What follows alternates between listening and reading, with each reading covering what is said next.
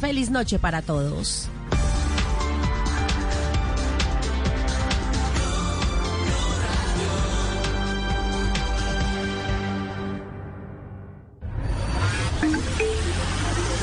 Atención, durante los siguientes 45 minutos escucharemos información que parece futurista, increíble, hasta de ciencia ficción, pero que cada día se hace realidad y la vamos a explicar en el lenguaje que todos entienden. Aquí comienza La Nube. Dirige Juanita Kremer.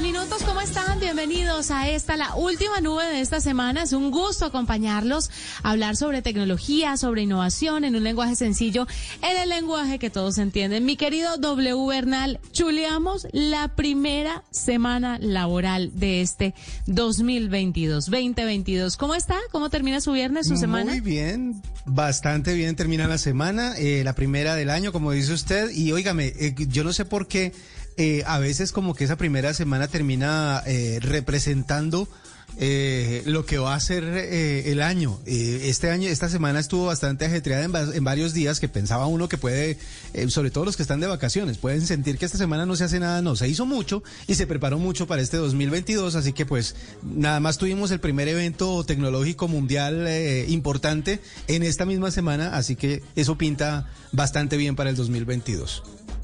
Sí, no, yo tuve unos días bastante eh, ajetreados, llenos de trabajo Movido. para hacer la primera semana.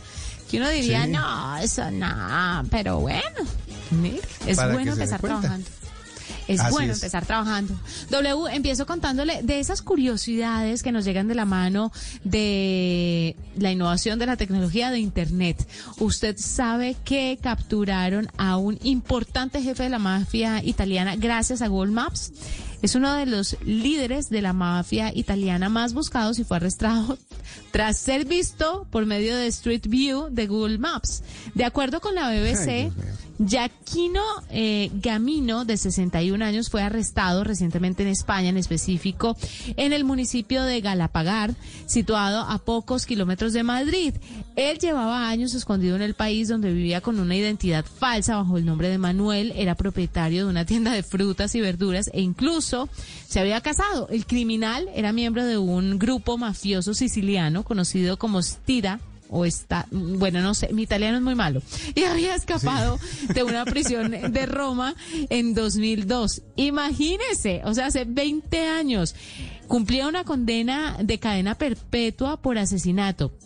Sin embargo, doble, una toma de Google Street View en la que se puede apreciar a un hombre parecido a él parado frente a una tienda de frutas y verduras llamada El Huerto de Manu permitió que la policía lo siguiera, siguiera la pista.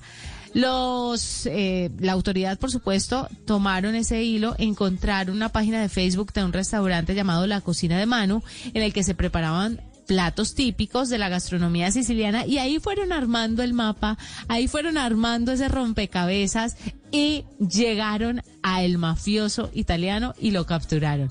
La pregunta es, ¿Será que la, la policía eh, en el mundo, en, en los diferentes países, tiene un departamento que esté verificando Google Street View todo el tiempo? O sea, ¿cómo llega la policía a encontrarse con el, con el, el punto del huerto de, de Manu en, en Google Maps?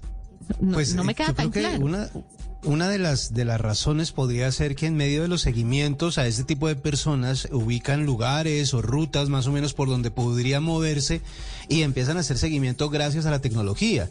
Hace un tiempo estaba yo conversando con alguien acerca de eso, de cómo hace nada, 15 años uno no tenía acceso a, a- nada más sin un mapa de papel. O hace 10 años uno simplemente tenía que buscar mapas físicos para poder ubicarse en algún lugar, pero ahora eh, desde internet usted puede navegar por cualquier ciudad grande del mundo y verla prácticamente en tiempo real. Entonces, si algún investigador estaba siguiéndole los pasos a este personaje o a los, se- a los familiares, a las personas cercanas a él y se dieron cuenta de que se movía por ciertos lugares, pues una pasadita por esas calles a través de Google Street View, pues yo creo que les daba más pistas. Y esto también tiene que ver muchísimo con la suerte. O sea, porque tampoco, tampoco puede ser alguien tan de malas o tan de buenas que justo cuando sale o cuando pisa ese lugar está pasando el carro de Google tomando las fotos.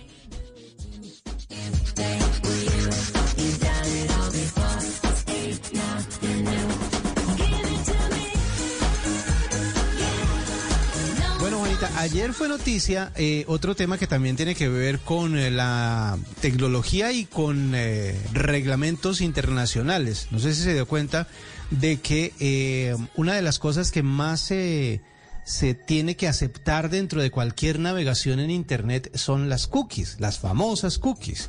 Pues resulta que eh, el Parlamento de eh, Francia multó a Google y a Facebook con 210 millones de euros, que realmente no es que sea mucha plata para ellos, ¿no? Nada. Pero de todas maneras es una, no, pues eso no es nada, pero es una multa que de pronto puede abrir la puerta hacia ciertas cosas. los chicles de, de- de Mark Zuckerberg. Pero vea, es que esta gente eh, es, obliga a, la- a- a los usuarios a darle clic a aceptar las cookies. Pero resulta que rechazarlas es muy complicado. Si usted decide rechazarlas, tiene que hacer como 20 clics para poder decir qué es lo que no quiere, por qué no lo quiere. Mejor dicho, eh, es más fácil retirarse de un plan de, celulares que, retirarse, que retirar las cookies. Entonces ellos dijeron, no, si son tan fáciles de aceptar, deberían ser también fáciles de rechazar. Y no es nada diferente a que las cookies son esos elementos con los que usted básicamente puede navegar rápidamente por Internet. Usted avisó, vi- visitó una página, eh, acepta las cookies para que la siguiente vez que vaya a acceder a esa página, pues ya todo esté precargado, ya esté preparada la ruta, por decirlo así, para que llegue más rápido a la información. Pero si usted no quiere dejar datos, no quiere dejar rastros, pues obviamente podría rechazarlas. Y en este caso lo que encontraron era que era muy difícil rechazarlas y Francia dijo, ¿saben qué? Pues tienen que hacerlo tal cual de fácil para aceptarlas, tal cual de fácil para rechazarlas. Como no lo hicieron, los multaron con 210 millones de euros, que como usted dice, es lo de los chicles. La verdad es que eso no les va a costar nada. No, eso no les duele nada. Nah. Así es.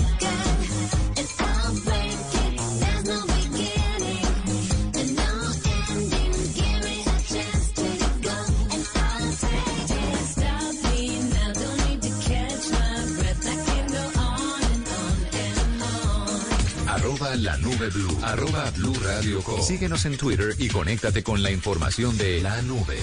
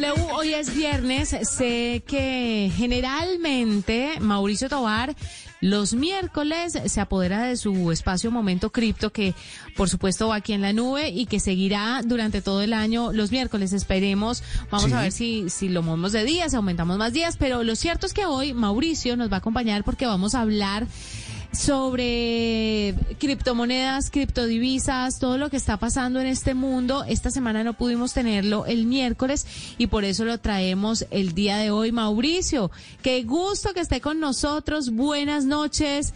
¿Cuál es este problema en, en, en Kazajistán, si no estoy mal, que afectaron el Bitcoin o me equivoqué de región? Buenas noches.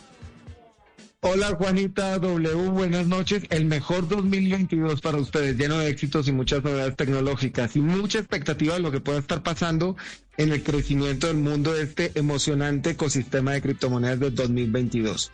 Así es, Juanita, mira que las protestas que están pasando en Kazajistán afectaron a Bitcoin esta semana. Y para entender por qué eso fue así, pues tenemos que ver rápidamente algunos antecedentes. Todo comienza con la prohibición de China a la minería de criptomonedas que lo hemos hablado aquí en el programa. Y claro, como prohibieron la, cripto, la, la minería, estos mineros, que como todos sabemos son capacidad de cómputo que protege la red de Bitcoin, tuvieron que coger sus maleticas y llevarse sus equipos para algún lado. Algunos se fueron para Rusia y otros se fueron para Kazajistán, que no solamente es vecino de China, sino que también tiene unos precios de la energía muy baratos, aproximadamente la mitad de lo que paga una empresa de minería en Estados Unidos. Por esa cercanía y por la energía barata, muchos de esos mineros chinos se fueron para Za- Kazajistán. Cuando las protestas estallaron a raíz de la subida de los precios de los combustibles, no solamente renunció el gobierno, sino que a la vez desconectaron el Internet de todo el país. Y como la minería de criptomonedas necesita Internet, pues, y porque Bitcoin es una, una moneda digital, el 12% de la minería de Bitcoin a nivel global se desconectó a raíz de todo este proceso en Kazajistán. Esto tuvo un efecto en el precio del mercado. El Bitcoin cayó cerca de un 10% a raíz de esta situación. Entonces vemos cómo una protesta en Kazajistán seguida de la renuncia de un gobierno con el apagar tiene un impacto a nivel global en el mundo de Bitcoin por afectar la minería. Y lo más importante ahí, W, es eh, entender que nada está desconectado. Todo el mundo ve este tema de la minería, de los bitcoins, como muy ajeno a su realidad, pero mire cómo un tema político se vuelve de vital importancia para el mundo digital, para las criptodivisas, para unas nuevas dinámicas económicas que están naciendo y que definitivamente están interconectadas con nuestra realidad, doble. Sí, es que el tema eh, básico tiene que ver con eh, también con el alcance que tiene un gobierno, un país o, una entidad eh, sobre algo tan básico como Internet para que se convierta pues en el problema, eh, o sea, mejor dicho, para que se traslade a un problema global ya que eh, no sabía yo que podía llegar al punto de desconectar internet todo un país para poder evitar todo esto y obviamente que eso tuviera toda esa repercusión. Que ese es un riesgo que está corriendo la minería de este tipo de criptomonedas eh, centralizada en un solo país. ¿Ha- ¿Habrá otros lugares en donde puedan tomar decisiones así?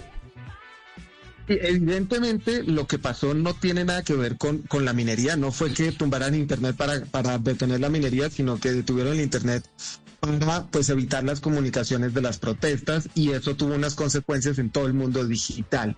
Y tiene razón, eh, W. Ese es el riesgo que hay cuando se centraliza mucho en algún lugar y ese era el riesgo que se tenía en la centralización de la minería en China, donde más o menos estaba el 40%.